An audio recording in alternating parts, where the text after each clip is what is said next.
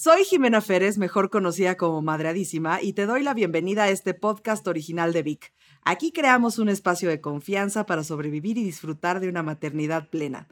Todo lo que nunca te dijeron que implica el ser mamá y los tips que pueden aligerar tu vida y comprender mejor a tus hijos, a tu entorno e incluso a ti misma. Mejora tu vida aprendiendo algo nuevo haciendo ejercicio, yendo al trabajo, mientras paseas al perro. Descubre el tiempo que no sabías que tenías libre con Vic. Encuentra más información en el banner. Bienvenidas a esta maravillosa aventura. Y estoy feliz que está conmigo hoy mi querida Monse Esteves, psicoanalista, creadora de Mentita la revista digital, asesora en crianza, coautora de 52 veces gracias. Tiene varios estudios en diferentes universidades muy importantes. es coaching de papás y de crianza. Y lo más importante para mí que creo que es, es mamá de Paula y mamá de Inés. Y por supuesto que es mi amiga. Bienvenida, mi querida Monse. Estoy feliz de que estés conmigo. Ay, yo también. Y yo sé que a ti te encanta siempre hablar de las cosas que nos dan felicidad, de la gratitud y de todo, de todo lo que nos pone de buenas, de producir endorfinas en la cabeza. Y entonces cuando yo le dije a Mentita, ¿sabes qué es que quiero tocar contigo? El tema de la soledad de la maternidad.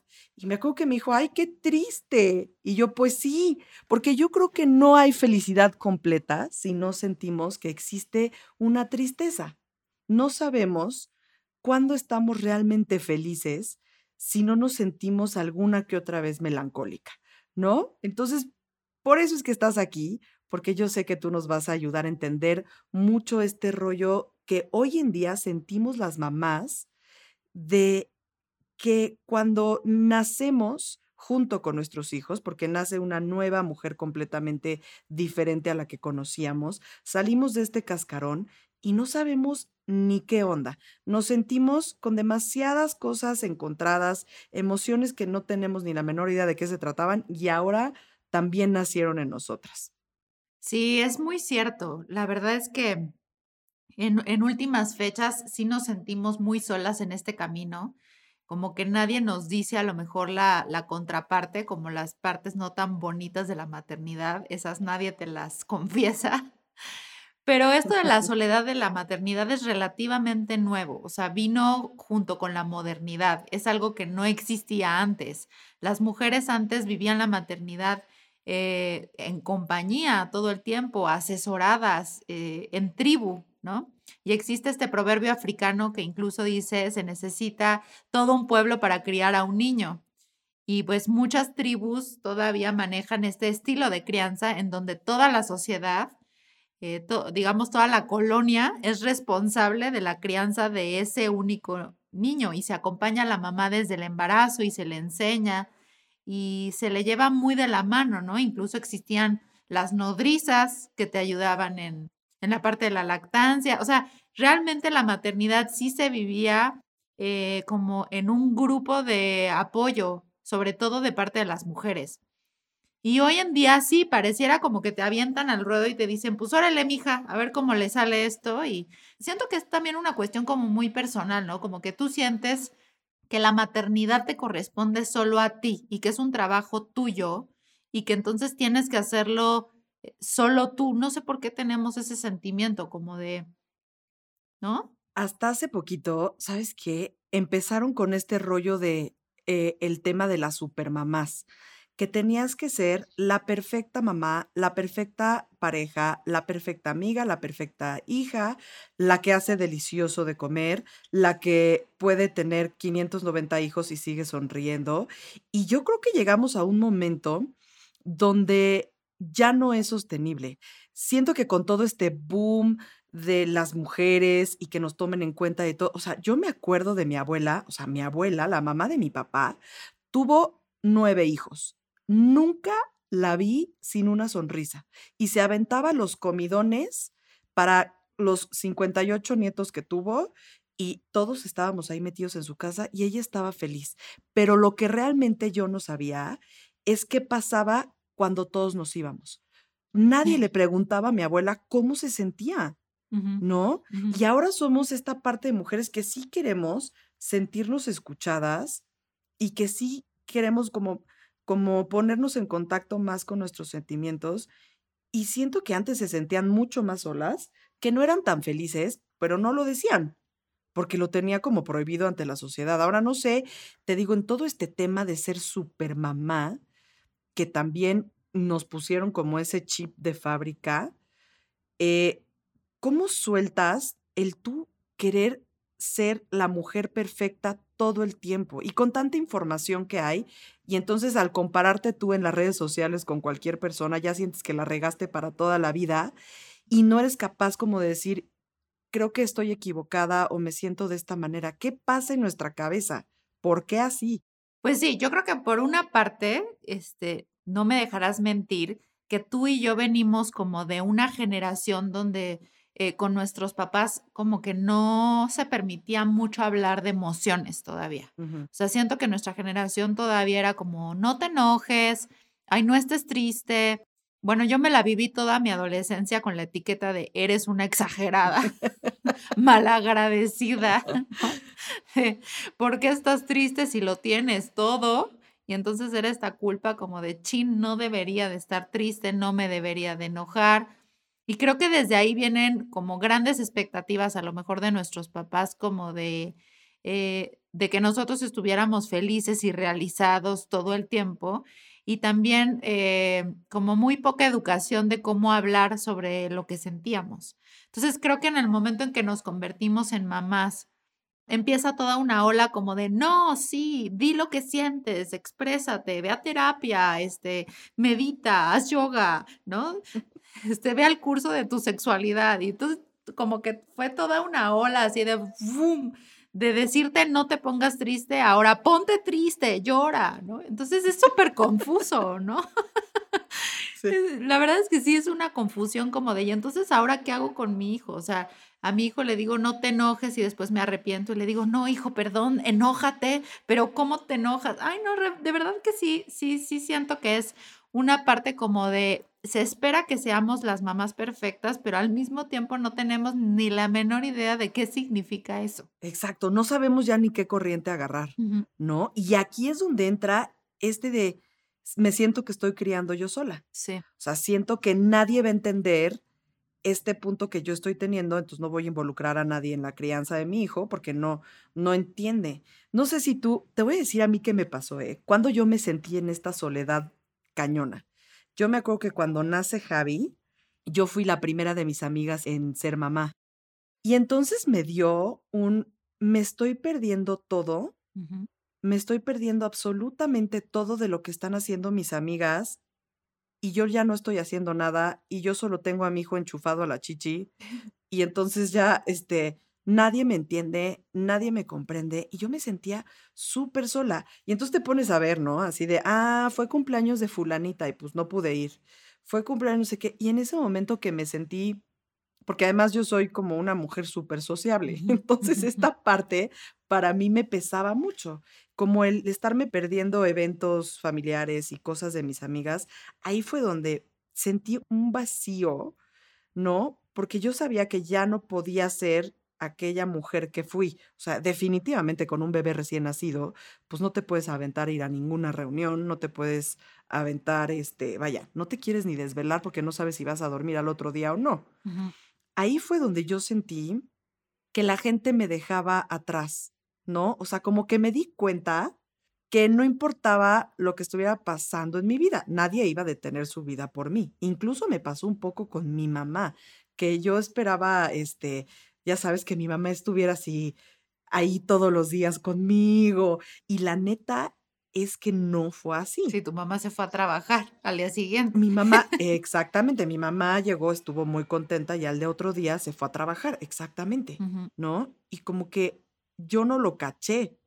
Y ahí fue donde yo dije, porque además digo, lloras y lloras y lloras porque estás cansada y agotada y porque tu bebé te pide cosas que tú todavía no entiendes, ¿no? Entonces, estás como y dices, ¿a quién le cuento esto? ¿Quién se ha aventado a decirme que esto era normal?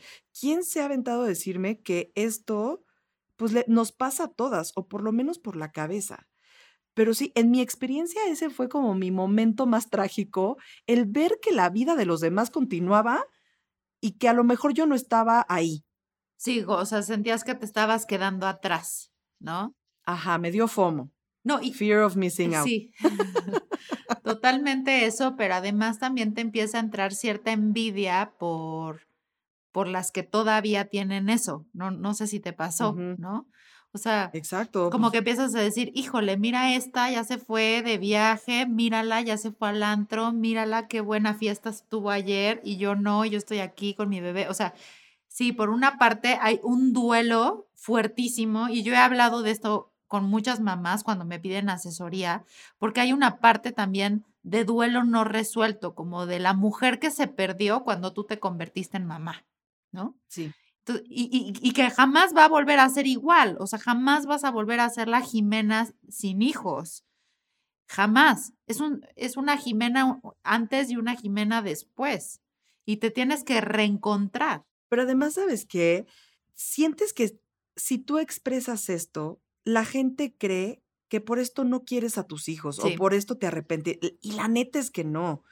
O sea, no tiene absolutamente nada que ver el amor hacia tus hijos que el querer estar donde a lo mejor estabas, ¿no? O el querer estar con gente que eran parte de tu vida y que ahora se complica un poco más el rollo y el asunto. Pero no tiene, por eso yo creo que mucha gente tiene miedo a expresarlo, porque se siente miedo a sentirse juzgada y decir, ay, no, esta, pues, ¿para qué fuiste mamá? Sí. ¿No? O sea, si querías seguir de fiesta, si querías seguir haciendo esto, no sé qué, pues, ¿para qué fuiste mamá? Sí, totalmente.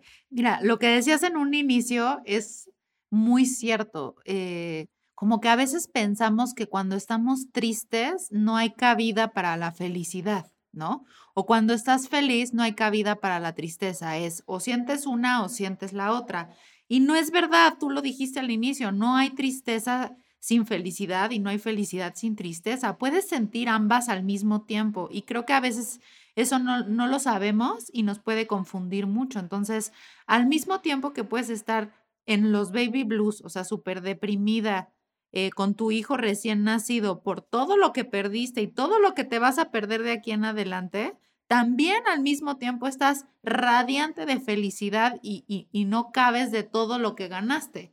Pero que estés feliz no significa que no puedas estar al mismo tiempo triste, ¿no? Que hayas ganado un montón de cosas al ser mamá no significa que también hayas perdido un chorro. Entonces, es como poder darle espacio a estas dos realidades, ¿no? Como si fueran paralelas. Una no quita a la otra, sino estás sintiendo las dos al mismo tiempo. Exacto. Y ser mujer no te quita las ganas de ser mamá. Sí, ¿no? O sea, ser tú de algún punto de hace varios años no te quita como todo este nuevo camino que estás emprendiendo de la maternidad, ¿no? Ahora, eso tampoco te quita, pues que somos humanos y a veces sí queremos fiesta, ¿no? Sí, O sea, no- sobre todo tú. sobre todo yo, quienes me conocen, pero es que, es que es muy cierto que, híjole, yo creo que al principio creemos que todo mundo nos tiene señal, que estamos a prueba, ¿no? Nos están probando a ver qué tan buenas mamás somos. Siento yo que eso nos creemos nosotros. Y por eso es que empezamos, por eso quitamos, sobre todo las mamás primerizas, quitamos como todas estas tribus de las que tú hablabas porque tú lo quieres hacer. Porque ahora no te quieres perder la primera sonrisa del bebé, porque ahora no puedes pensar en que tú no estés en los primeros pasos, porque ahora no, no puedes pensar en perderte eh, que cambió su popó de color, ¿sabes? Como todos esos tipos de cosas que siento que hemos, que somos como hoarders, somos acumuladores de, de primeras veces en nuestros hijos sentimos que si no estamos ahí, ya, nos perdimos toda la infancia de nuestros hijos, ¿no? Entonces, eh, también se empieza a crear como esta culpabilidad si decidimos hacer algo por nosotros. Pues sí, yo creo que son varias cosas. O sea, por una parte, a lo mejor tiene mucho que ver con cómo se ha estructurado la vida moderna, ¿no? La maternidad, entre más civilizado es el lugar donde vives, es más solo, pues. O sea, por ejemplo, la maternidad se vive más en soledad en la Ciudad de México que en Campeche, ¿no?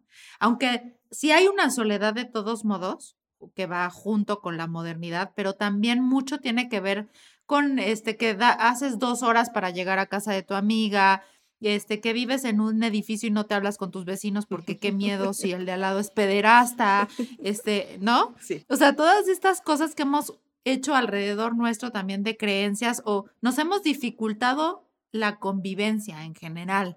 Y yo creo que también por eso está teniendo tanto auge estos grupos de mamás de Facebook, porque, o sea, ahí no tienes que agarrar el coche, no tienes que ir a la cafetería, no tienes que ver a la mamá de frente, ahí tienes tu tribu digital cuando tú la quieras, porque es muy complicado juntarte con la gente que quieres o que está ahí para ti viviendo en, un, en una ciudad de México.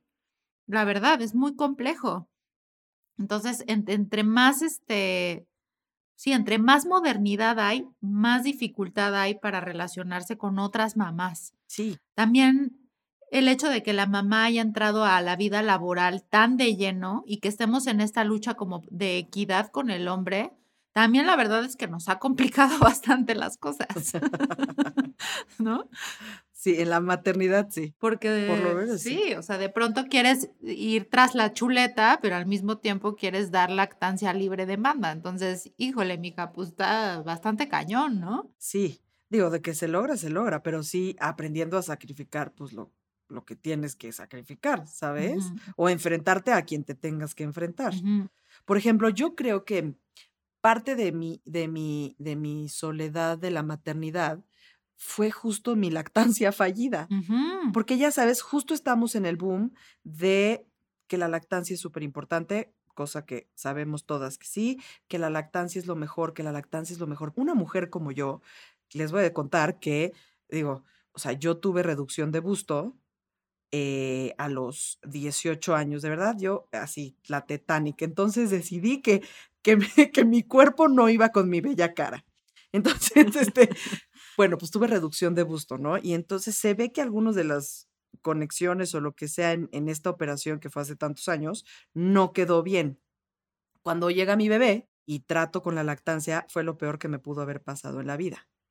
O sea, y con todo y mi asesora de lactancia, que amo y adoro porque la verdad no me obligó a nada, o sea, me vio con cara de, me dijo, no vas a hacer nada de lo que te estoy diciendo. Y yo, no, la neta no, ¿sabes? Porque yo siento que tú no me entiendes, Sí. ¿no? Y yo siento que a lo mejor ninguna mamá me entiende cuando yo estoy, o sea, a Javi le di dos días y a Mariana le di tres semanas. No, o sea, me fue fatal. Y entonces yo, claro que tenía la amiga que eh, la vaca lechera, Hasta los ¿no? tres años. Sí, ajá, poderosa, güey. La que dio lactancia tandem, quién es no sé qué. Y yo me quedaba viendo en mi, en- desde mi trinchera con mi mamila súper moderna. y yo decía, ¿por qué no hay mamás que te expresan que, bueno, también es como muy normal no poder hacer todo? Y yo creo que la maternidad no nos hace a fuerzas todólogas y queremos nosotros abarcar todo, es lo que te digo, o sea, queremos ser además expertas en lactancia, pero expertas en que mi hijo ya duerme a los tres meses, ya, ya duerme todo seguido, ¿no? Y entonces tú tienes como esta competencia interna, porque muchas veces, aunque digamos que no, tenemos competencia interna. Sí, claro. Es, No, es que no, ¿no crees que nos hemos vuelto un poco empáticos en general? O sea, a lo mejor como mamá resientes mucho esa, esa falta de empatía, pero creo que igual es un problema social, ¿no? Como que sí nos cuesta mucho trabajo ponernos en los zapatos de la otra persona y entonces también sentimos que los, e- eso, eso que tú dices, que los demás no nos comprenden, porque sí es cierto, hay muchas veces que al otro le cuesta trabajo ponerse en mis zapatos y entender mi situación en particular o ser compasivos, e- incluso, ¿no? Como, o sea, en lugar de decir, híjole, Jimena, la estás pasando cañón, te, este, tu operación está afectando, tal. Luego, luego es como el juicio de, pues, ¿para qué te operaste a los 18? ¿A quién se le ocurre? Exacto. Ajá. Entonces, luego, luego es esta crítica o, o esta exigencia de la sociedad a, a no equivocarte, como dices, a ser perfecto, a no tener heridas, a levantarte luego, luego, y que seas resiliente, y que seas fuerte, y que seas...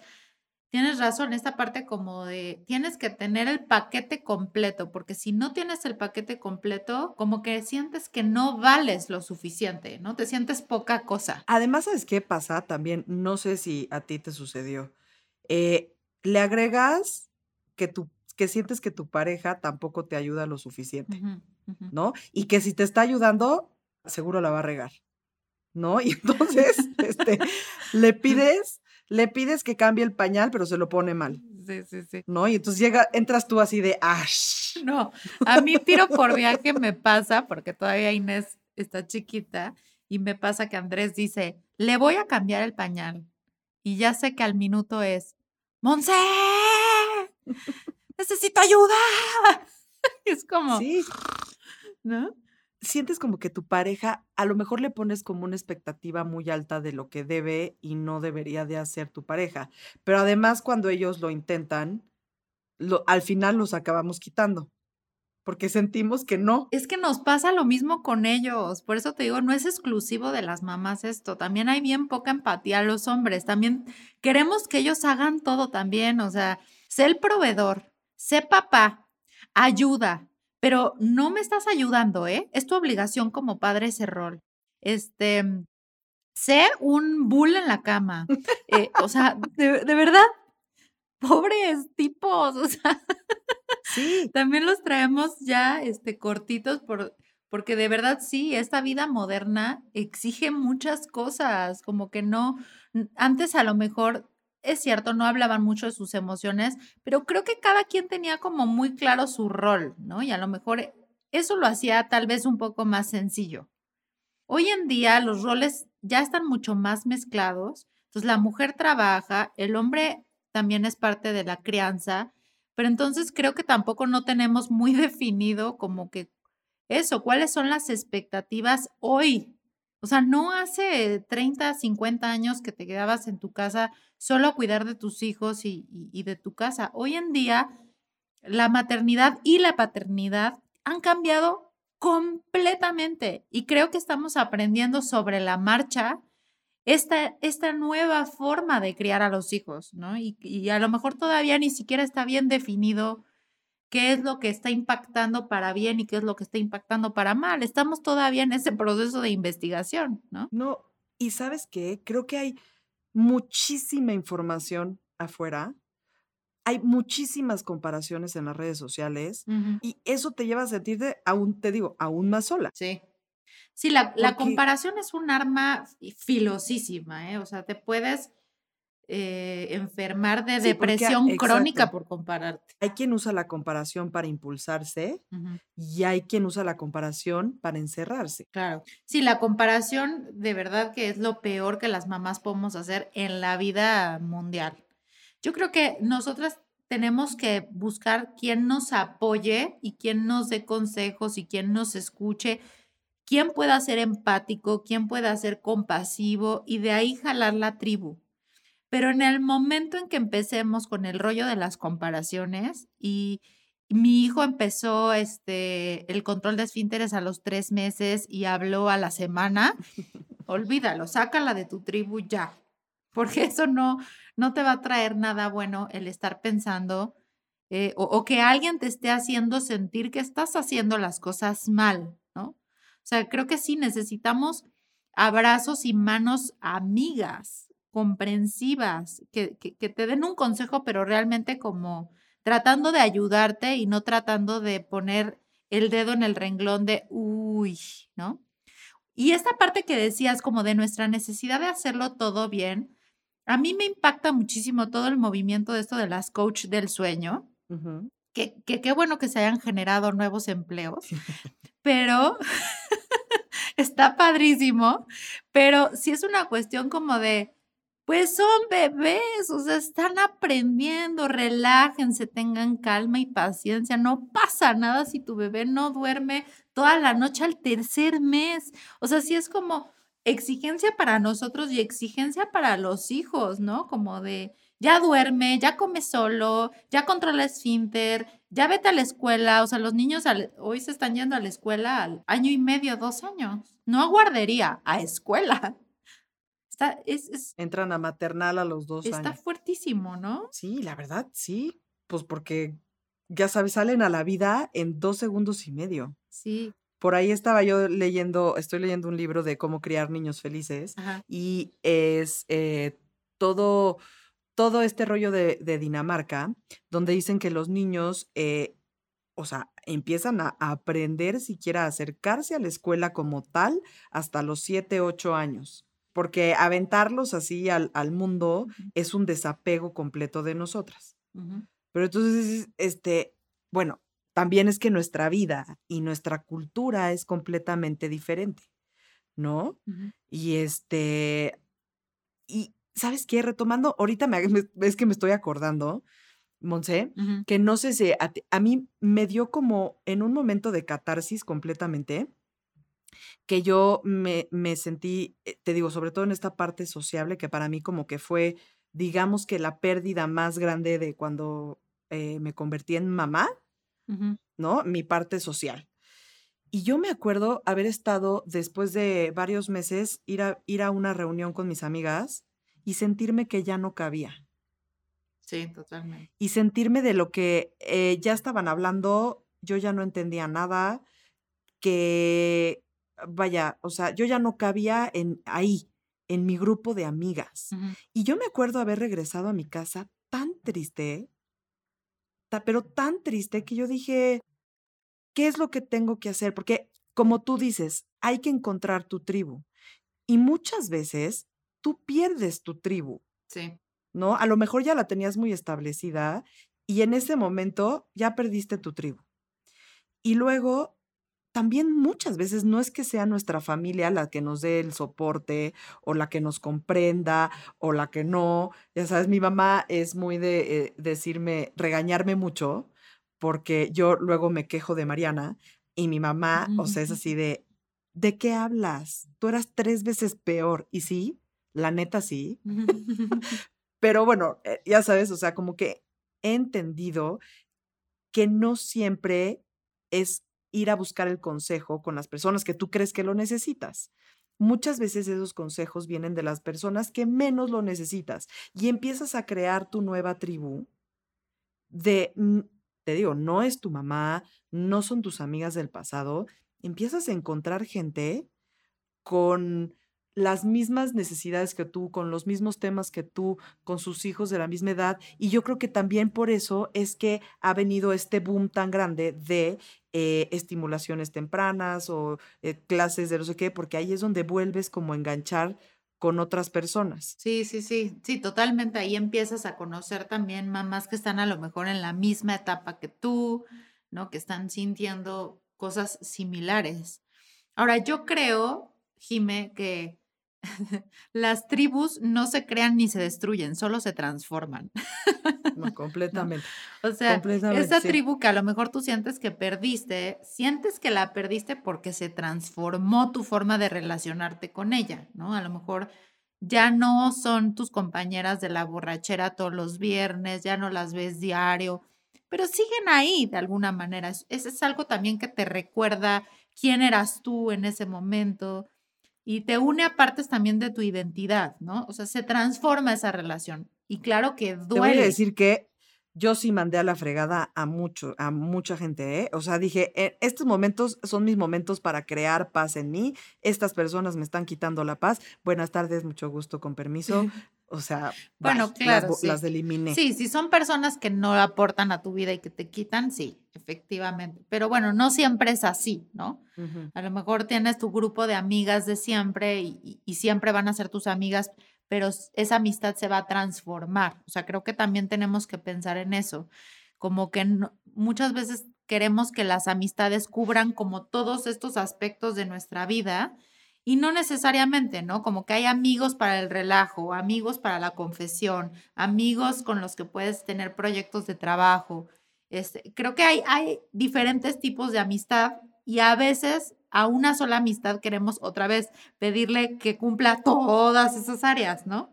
O sea, que con esa amiga me vaya a divertir, trabaje, haga esto, haga lo otro. Pues no, espérate, hay amigos para todo, ¿no? Hay que tener variedad. No, sí, sí, me que, o sea, te lo juro. Y ahorita que lo estás diciendo, efectivamente, ¿no? Como que uno busca que esa amiga que estuvo contigo desde Kinder 1 siga la relación idéntica, Sí, cuando a lo mejor tú ya te casaste, fuiste mamá, pero ella ya se fue a vivir a otra parte del mundo y es como muy difícil de cuajar, ¿no?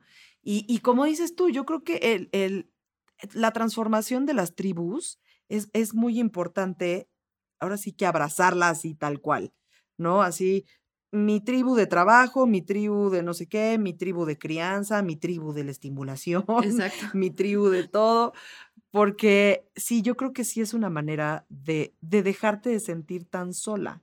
A lo mejor eh, es que, te digo, cuando estás recién parida y lo único que haces en concentrarte a tu bebé, pues sientes que tu macromundo se convierte en un micromundo, ¿no? Sí. Y entonces tu día se divide en tomas de leche, cambio de pañales, si ya repitió o no repitió, y that's it. O sea, yo me acuerdo que- qué hora es, ah, ya va a ser la toma de la una, y luego, ah, ya va a ser la toma de las diez, así, ujú. ¿no? Sí.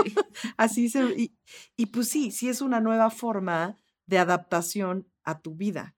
Ahora, no sé si a ti, o sea, a ti te pasó sentirte en algún punto de la vida así, solita, solita. Sí, claro, muchas veces. A, mí cuando nació Paula, a mí sí me dio un poco de depresión postparto y sí me sentía muy triste, muy cansada. Bueno, tengo una amiga que me dice, este, güey, es que escucharte hablar eh, de Paula e- era el- mi mejor anticonceptivo. O sea, decía, qué mala onda, porque me quejaba de todo, la pasaba fatal, sentía que no iba a dormir nunca más en la vida, que las chichis se me caían, o sea, todo. Me sentía muy, muy mal conmigo misma. Y pues fue un trabajo, yo toda la vida he ido a terapia y pues fue un trabajo terapéutico para salir de ahí. Pero sí, por supuesto que me sentía súper sola y vivía yo lejos de mi familia. Mi esposo llegaba tardísimo de trabajar. Este, entonces sí, me la chuté muy, muy sola. Y, pero creo que ahora con Inés aprendí muchas cosas y he hecho todo diferente y también me ha hecho sentirme mucho más acompañada, ¿no? Y creo que mucho va de la mano con esa parte de las expectativas que hemos estado hablando. O sea, número uno, he tenido menos expectativas en mí misma, menos expectativas en Inés y menos expectativas también en mi tribu, ¿no? Como que recibo lo que la gente me quiere dar. Esto es lo que tú me puedes dar, lo recibo a manos llenas. No puedes darme más, lo entiendo. No, no pasa nada. Tengo esta otra parte de la tribu que cubre esa necesidad, ¿no? No poner todas mis necesidades en una o dos personas nada más, sino poderlas repartir, ¿no? Como tú llenas este huequito y tú este otro y tú este otro. Y, y no estarle pidiendo a la gente que llene, que te llene todo. Y no, ¿y sabes qué? Y no sentirte mal porque tú no puedas llenar lo que los demás quieren. Sí, también. También aprender que necesitamos nuestros espacios y que en el momento en que estamos es perfecto. Y que en el momento en como estamos viviendo está bien. Que no tenemos que, así como nadie nos tiene que llenar nuestra expectativa, nosotros no tenemos que llenar la expectativa de nadie más. Así es. Aprender que nosotros somos suficiente con lo que somos. Y es más, para nuestros hijos somos más que suficiente. Yo siempre digo que bendito sea Dios, los niños no conocen otra cosa Sí. más que tú. Bueno, luego empiezan a compararte con otras mamás, ¿eh? Y ahí también Mm, pasan momentos dolorosos. Bueno, pero cuando son bebés, Sí, no. no, no.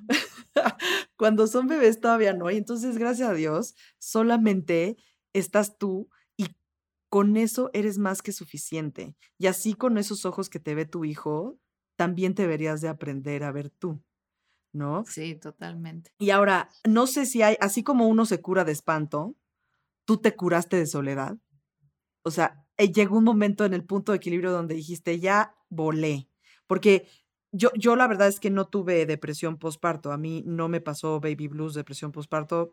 Estuve bien. Solo me sentí como en este momento de adaptación, como que sentí que estaba yo muy sola. Pero tú te, o sea, ¿te curaste de la soledad? Sí, o- ¿Se o- te yo creo que más bien aprendí a convivir con ella, ¿no? También yo soy una persona, a diferencia de ti, que sí, que sí soy más antisocial, ¿no? O sea, a mí sí me, Sí, a ti la pandemia te cayó sí, de me 10, por cayó de 10. ejemplo. A mí me encanta estar encerrada en mi casa sin ver gente que me moleste. Este, Pero no, yo creo que al principio puede ser que la soledad te abruma, ¿no? Y como que te hace sentir no querido, no valorado o rechazado justamente, fuera de lugar. Eh, yo sí era una persona que buscaba mucho la aprobación de los demás, ¿no? Como hacía muchas cosas a la fuerza, como si no voy a la reunión ya no me van a querer, este, si no, este, le hablo por teléfono ya no va a ser mi amiga, si no voy a la fiesta van a decir que soy un aguafiestas y me la pasaba contándome esta historia de tengo que ir y tengo que llamar y tengo que hacer para que los demás me quieran. Hasta que llegó un momento en que dije, ¿sabes qué? No, voy a dejar de hacer cosas que no quiero hacer. Me empecé a dar cuenta que la gente que te quiere, te quiere tal y como eres, seas antisocial o no, vayas a la fiesta o no. Y, eh, y la gente que no te quiere así, pues entonces quizá no debe estar en tu vida, ¿no? Entonces, aprendí como a lidiar a esta parte de eh, me quiero a mí misma y eso es suficiente. Y creo que cuando empiezas a contactar con esa parte, entonces los demás empiezan también a quererte tal y como eres, ¿no? Como que, como que empiezan a darse cuenta de, de ese valor particular tuyo. Entonces, no te curas totalmente de la soledad, creo que aprendes a convivir con ella. Totalmente. Yo también creo que aprendes, y es más, aprendes a hacerlo gozosa. Sí, O sea, ya no te cuesta trabajo, ¿no? A veces, e incluso a veces como que hasta puedes extrañar un poco esos momentos que tenías, que, te- que tenías tú solita incomprendida por el mundo y solamente abrazabas a tu bebé y ahí se curaba todo, ¿no? ujú, O sea, yo creo que llegas un poco a extrañar esos momentos. Y yo, y yo te voy a decir algo a mí, cómo me curé de la soledad. Cuando aprendí que no tendría, no tenía que ser otra persona por ser mamá. Cuando dejé de denominarme solo mamá y aprendí que Jimena, que el ser mamá era parte de un todo llamado Jimena. Ahí fue cuando a mí se me curó mi soledad de la maternidad. Mm, Sí, completamente. O sea, todas estas pérdidas que, que tuviste y todas esas ganancias que tuviste, como que empiezan a juntarse y a hacer sentido, ¿no? Y entonces empiezas a decir, ah, ok, sí, soy yo, sigo siendo la misma, pero ahora gané todo esto. Entonces, sí, totalmente estoy de acuerdo contigo. Creo que como mamás pensamos que tenemos que renunciar a muchas cosas y no necesariamente. Yo siempre a mis pacientes les digo, no, no, no restes cosas en tu vida, suma, o sea, Claro, multiplícalas. multiplica, porque sí cabe, todo cabe, a- sabiéndolo acomodar, como dice mi mamá. Exactamente. Exacto, exacto. Realmente no nos tenemos que abandonar por ser mamás. Realmente lo único que tenemos que hacer es saberlo compaginar, Sí, ¿no? Y aprender a vivir con esto, este nuevo sentimiento, estas nuevas emociones y este, este nuevo cachito de ti y sumarlo todo y acomodarlo dentro de uno mismo. así es, totalmente. Ay. Monse, muchísimas gracias. Eres un amor. Gracias por acompañarme. ¿Dónde te pueden buscar? Danos tus redes sociales, todo lo que nos quieras dar. Tu currículum ya no porque es muy largo. En muchas universidades muy exitosas, o como dijiste. Ajá. Sí. No, eh, me pueden encontrar también para temas de crianza en Facebook como arroba revista mentita y en Instagram como arroba instamentita. Y ahí si me piden les puedo regalar mi revista digital que trae temas de todo tipo de salud física y mental para niños, para mamás, para papás. Muy completa, muy bonitísima. Y pues también te agradezco muchísimo, Jime, que me compartas tu espacio. La verdad es que para mí pasar tiempo contigo es tiempo muy valioso porque es tiempo de carcajadas, de disfrute, de plática rica. Entonces es un honor estar aquí. Muchísimas gracias, mi Monse. Y seguramente nos estaremos escuchando este, en otro episodio por ahí. Espero que sí. Muchas gracias, sí. Muchas gracias a todos. Ya saben a mí, soy arroba madreadísima y nos vemos en la próxima. Descubre el tiempo que no sabías que tenías libre con Vic, la plataforma de contenido en audio que te ayudará a mejorar tu vida. 30 minutos al día son más de 12 libros al año. Encuentra más información en el banner. Presentado por Vic. Escuchar es el nuevo leer. Big Technologies SAPI DCB. Todos los derechos reservados. Copyright Ciudad de México, México 2020.